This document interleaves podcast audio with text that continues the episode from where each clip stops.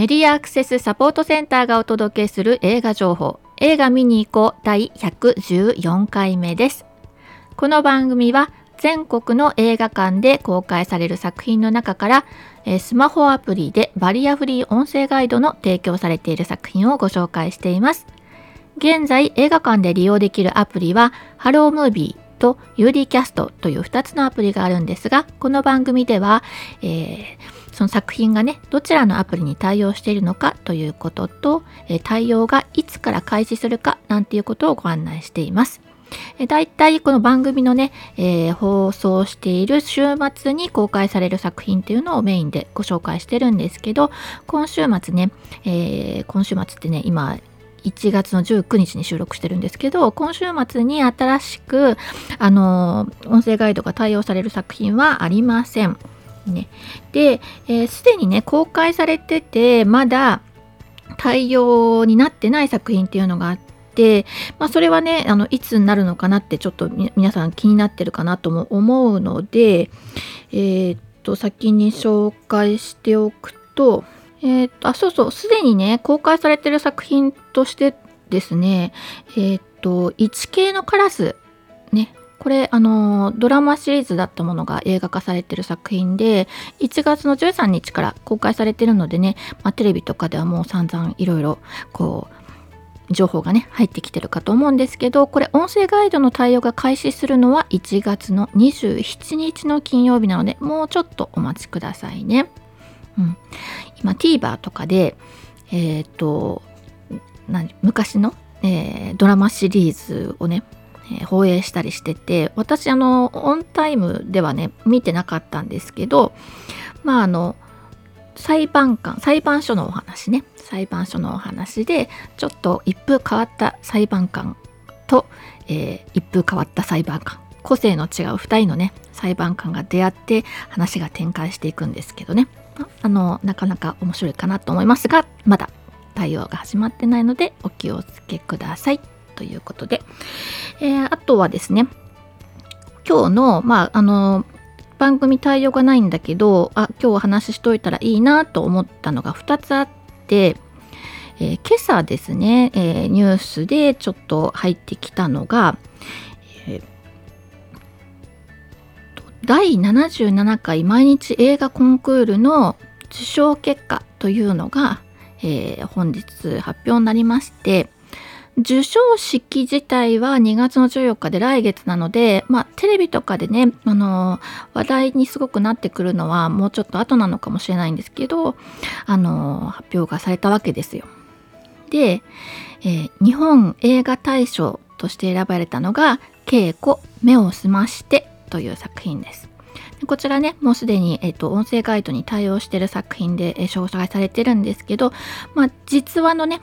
えー、元にして、それを原案として、え、作られた作品で、女性の、え、プロのボクサーが、え主人公なんですよね。でその方が、まあ、あの耳が聞こえないんですけど、まあ、この耳が聞こえないっていうことが主要のテーマになってなくて、まあ、女性のねプロボクサーの、まあ、お話ということであの注目を浴びている作品なんですよね。はい、え、ー、とまだやってる劇場もあるかな。うん、もう終わってしまったっていうところもきっとね今回受賞したのでまたあのそろそろ終わりそうかなっていうようなとこもね、伸ばすかななんていうふうに思ったりするんですよね。はい、でこの、まあ、いろんな作品がいろんなものを受賞してる中で私の目に留まったのはですね、えー、男優主演賞をですね沢田研二が受賞してるんですね。土を喰らう12ヶ月。これ私あんまり強く紹介できなかったんですけどあのこうまあ老いた男性がですね山の中の、えー、古民家をまあまあ、住めるようにしたものですね。まあ、いろりがあったりとか、まあ、そういうところでね、まあ、一人で暮らしている。ね、でそのまあ12ヶ月の暮らしを、えー、追ったものでドキュメンタリーではないんだけれどもその時間そのその季節その季節にカメラがちゃんとあ一緒になって1年以上かけて撮った作品ってなかなかね今こ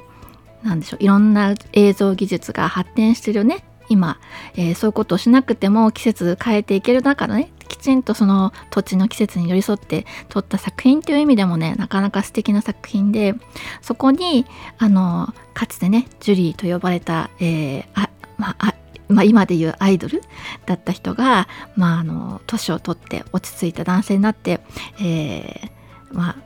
いるわけですけれどもね、まあ、そこがねこんな風に評価されたのちょっと嬉しいなって私は思っております。はい。もちろん私が音声ガイド書いてたんですけどあの静かな作品で詰め込もうと思えばいくらでも音声ガイドを詰め込める空白のある作品なんですけど、まあ、そこをあのぐっとこらえてですねえー、なるべく背景の音を活かしながら音声ガイドを作らせてもらったので是非何か機会があったら、えー、聞きに行って見に行ってくださいって思ってたらね、えーと、東京周辺にお住まいの方はシネマチュプキ田端でね、えー、上映が始まってますので是非、えー、覗きに行ってください。はい、それからですねえー、と他にねちょっと注目っていうのは、えー、男優助演賞ですかね。えある男のね、え、久保田正孝が、え、受賞してますね。まあ今のところ私が挙げてる作品ってみんな音声ガイド対応してる作品であと脚本賞にプラン75が選ばれてたりあとは私があの必要以上に強くおすすめしてたあの死刑に至る病ですね。こちらが美術賞を取ってますね。もう本当にグロテスクな映像でしたけどね。怖い作品ですよ。まあ賞を取ってらっしゃいますよ。ね。まあこんな感じでえーと、こうやって賞を取って話題になる作品の中の多くがね、まあ、音声ガイドを対応してたりとかしていてでまあもちろんまだ対応してない作品もあるんですけどああそうだ対応してる作品っていう意味ではサバ缶ねサバ缶が、えーと、スポニチグランプリの新人賞ということでねあの主演の、えー、子役っていうか、まあ、あの少年が、えー、受賞しているのとあとマイスモールランドも、えー、新人賞を受賞してるんですよね。なんで、まあ、こうやって話題になる作品が当たり前のように音声ガイドがついている社会に、まあ、向かっている感じがして私としてはちょっとワクワクするしだんだんね「えなんでついてないの?」ってみんながあの思うぐらいになってくれたら嬉しいなまあ、そんな感じで思っております。まあ、あの受賞した後にねあのもう一回再上映の時とかあるいは、えーと、DVD とかになる時とかね話題になったからっていうことでね改めて、えー、音声ガイドや字幕つけようかななんていうふうにね制作の人たちも思ってもらえたら嬉しいし、まあ、見たいんだっていう声がね届いたら嬉しいななんていうふうに思ってました。というねまあこういう賞をきっかけに映画が注目を浴びるタイミングみたいなのあるなと思うんですよね。あともう一つね話題にしようと思ったのはあの R1 グランプリの2018年王者といえば皆さんどなたでしょう、ね、この番組聞いてらっしゃる方はご存知かなと思うんですけど漫談家の浜田雄太郎ね、えー、彼がね YouTube であの浜田雄太郎の浜優チャンネルというねもう非常にシュールな番組を、えー、配信しているんですよ。ね、であのまあ息をつくように嘘をつくじゃないですけどあのなんか本当にいい加減なことをあのすんなり、えーえーばらだらだらと喋っていらっしゃるそういう番組なんですけどね、まあ、その彼がですね、えー、鏡の古城を見てきましたよというねそういう、えー、番組を配信してまして先週ちょうど先週だったんですけどでその時に初めてその一緒に映画を見に行った人からハロームービーというアプリがあることをね教えられてで音声ガイドを使って映画で見るってこんな感じかっていうのをね初体験してで、まあ、お話をしているんですね。あのまあないよりあった方が断然いいというあのこととあのもう一つはそうですね、まあ、想像してるより想像してたよりというかまああの本当にそこで起きてる？見えないとわからない状況を、えー、きちんと説明してくれるっていう感じであの必要以上に踏み込んだりしてないっていうね内容的なこともあのまあいいなって思ったなんて話をしてたんですけど、まあ、あとはねボリュームですよね。そのボリューム調整がなかなか大変だったですね。映画本編の音が大きい時音声ガイド聞けなくなっちゃうんだよね。って自分のその時使ってたね。イヤホンではっていうことで。まあそうだろうなと思うんですよね。あの座る席によってねスピーカーの位置とかとの関係もあるしあの劇場によって、まあ、どれぐらいのあのメインのね、えー、音量を上げるかっていうのは分かんないのででその試しにね一番マックスにしとけばいいだろうと思ってこうイヤホンをねマックスにしてみたら今度は音が小さくなった時信じられないボリュームで耳 耳元で音声ガイドを聞くことになってこんなのを2時間このボリュームで聞き続けちゃいけないなと思って、まあ、調整しましたみたいなことをね話してて、まあえーと、調整できるようにしてありますよということですね。あのー、確かに本当に大きいボリュームでねイヤホンに耳に突っ込んで、え、ずっと聞き続けるっていうのはあんまりおすすめできないですよね。皆さんいろんな工夫なさってると思うんですね。えー、骨伝導イヤホン使ってるよっていう人とかあとボリュームあのなんか外からの音とのバランスを調整できるようなね最近の賢いイヤホン使ってるよっていう人とかねいろんな人の話聞きますね。でそれでねあ鏡の古城見てきたんだなと思ってたらまあ本当に昨日だったかな「えー、スズメの戸締まり」も見てきたよっていうことでね。あの感想に感想とかこんな作品だったんだよってねまたあることないこと番組で喋ってましてね。うん。なんでもうあの作品を一回見た人でもあれ？どんな作品だったっけってこう混乱しちゃうようなねあのその番組の作りでもう一回見に行かなきゃなんて思わせてくれるまあある意味面白いあの番組でしたね。はい、まあ、映画を紹介するってなかなかあの難しいことだと思うんですけどそれを非常に自由気ままにやってるとねまあ面白かったなという浜田雄太郎の浜優チャンネルでした、まあ、この2つがまあ主に、えー、皆さんに、えー、今週の話題としてねお届けしようかなと思ってた次第でございます。で、えっ、ー、と、まあ今、音声ガイドのアプリね、ハロームービーアプリの、まあ、リストの中でね、もう対応してますよっていう作品として、えっ、ー、と、新しく生きるですね、えー、生きる大川小学校津波裁判を戦った人たちという作品をアップしました。これはね、ドキュメンタリー作品なんですよね。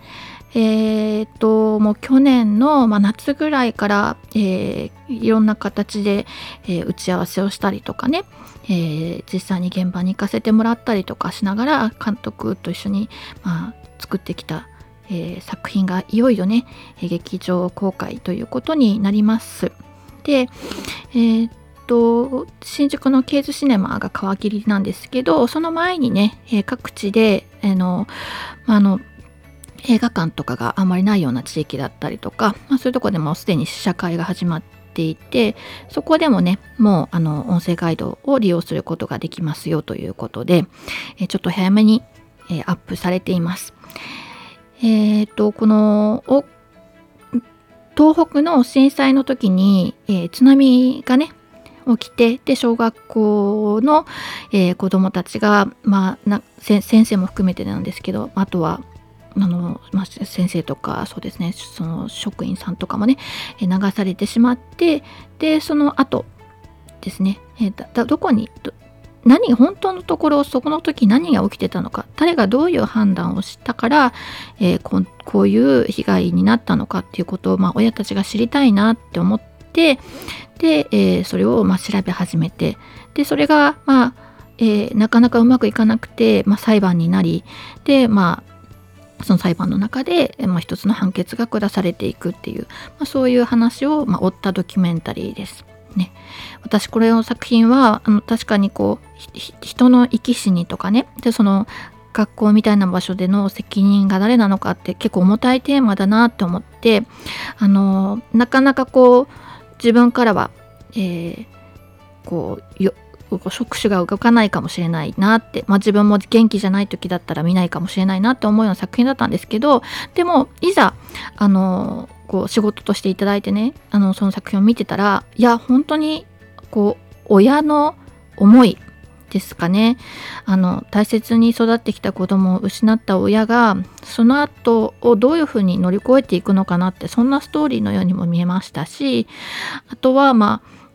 仕組みですよね。あの学校とか教育委員会とかね、まあ、そういう人たちがこういう事件があったり事故があったり私自分が住んでる地域のそばでもね、えーと、学校で起きた事故みたいなのがあって、えー、ややっぱりその後々ねえー、なかなかうまく解決しないでいたりする場面を見るんですけど、まあ、そういうのを、まあ、どんな風になってるのかっていうこうニュースで来た見たり、えーと新聞記事で見るのって本当に一部分だけなのでその背景のねところがえー、映り込んでいてこの映り込んで映してたのはね監督が撮ってたっていうよりもね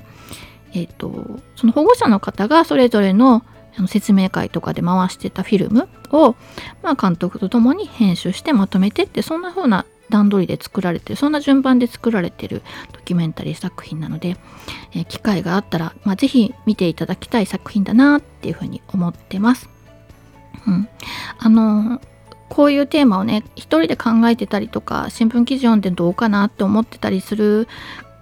だけじゃなくて、えーと一緒にこう作品の中に入っていくことでねあの、わからないなりに答えって出せない、こんなとことで言ってもあれなんですけど、答えって出せないなりにも、なんかこう方向が見えてくるというか、あ、ここ、こんなところでこんな人がこんな風に思うのかっていうことがね、まあ本当によくわかる、えー、作品になってるなっていうふうに思ってます。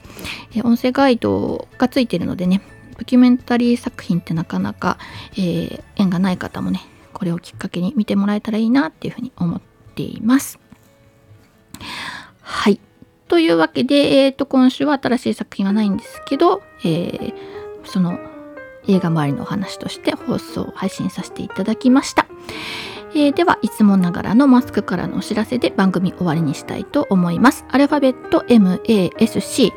映画で検索すると私たちのホームページにたどり着くことができます。また、え、サイトのトップページにある映画映像のバリアフリー化を学ぼうからはバリアフリー字幕や音声ガイドのオンライン講座に参加することができます。そしてこの番組へは映画見てきたよはもちろんこれ期待してますなどぜひ教えてください。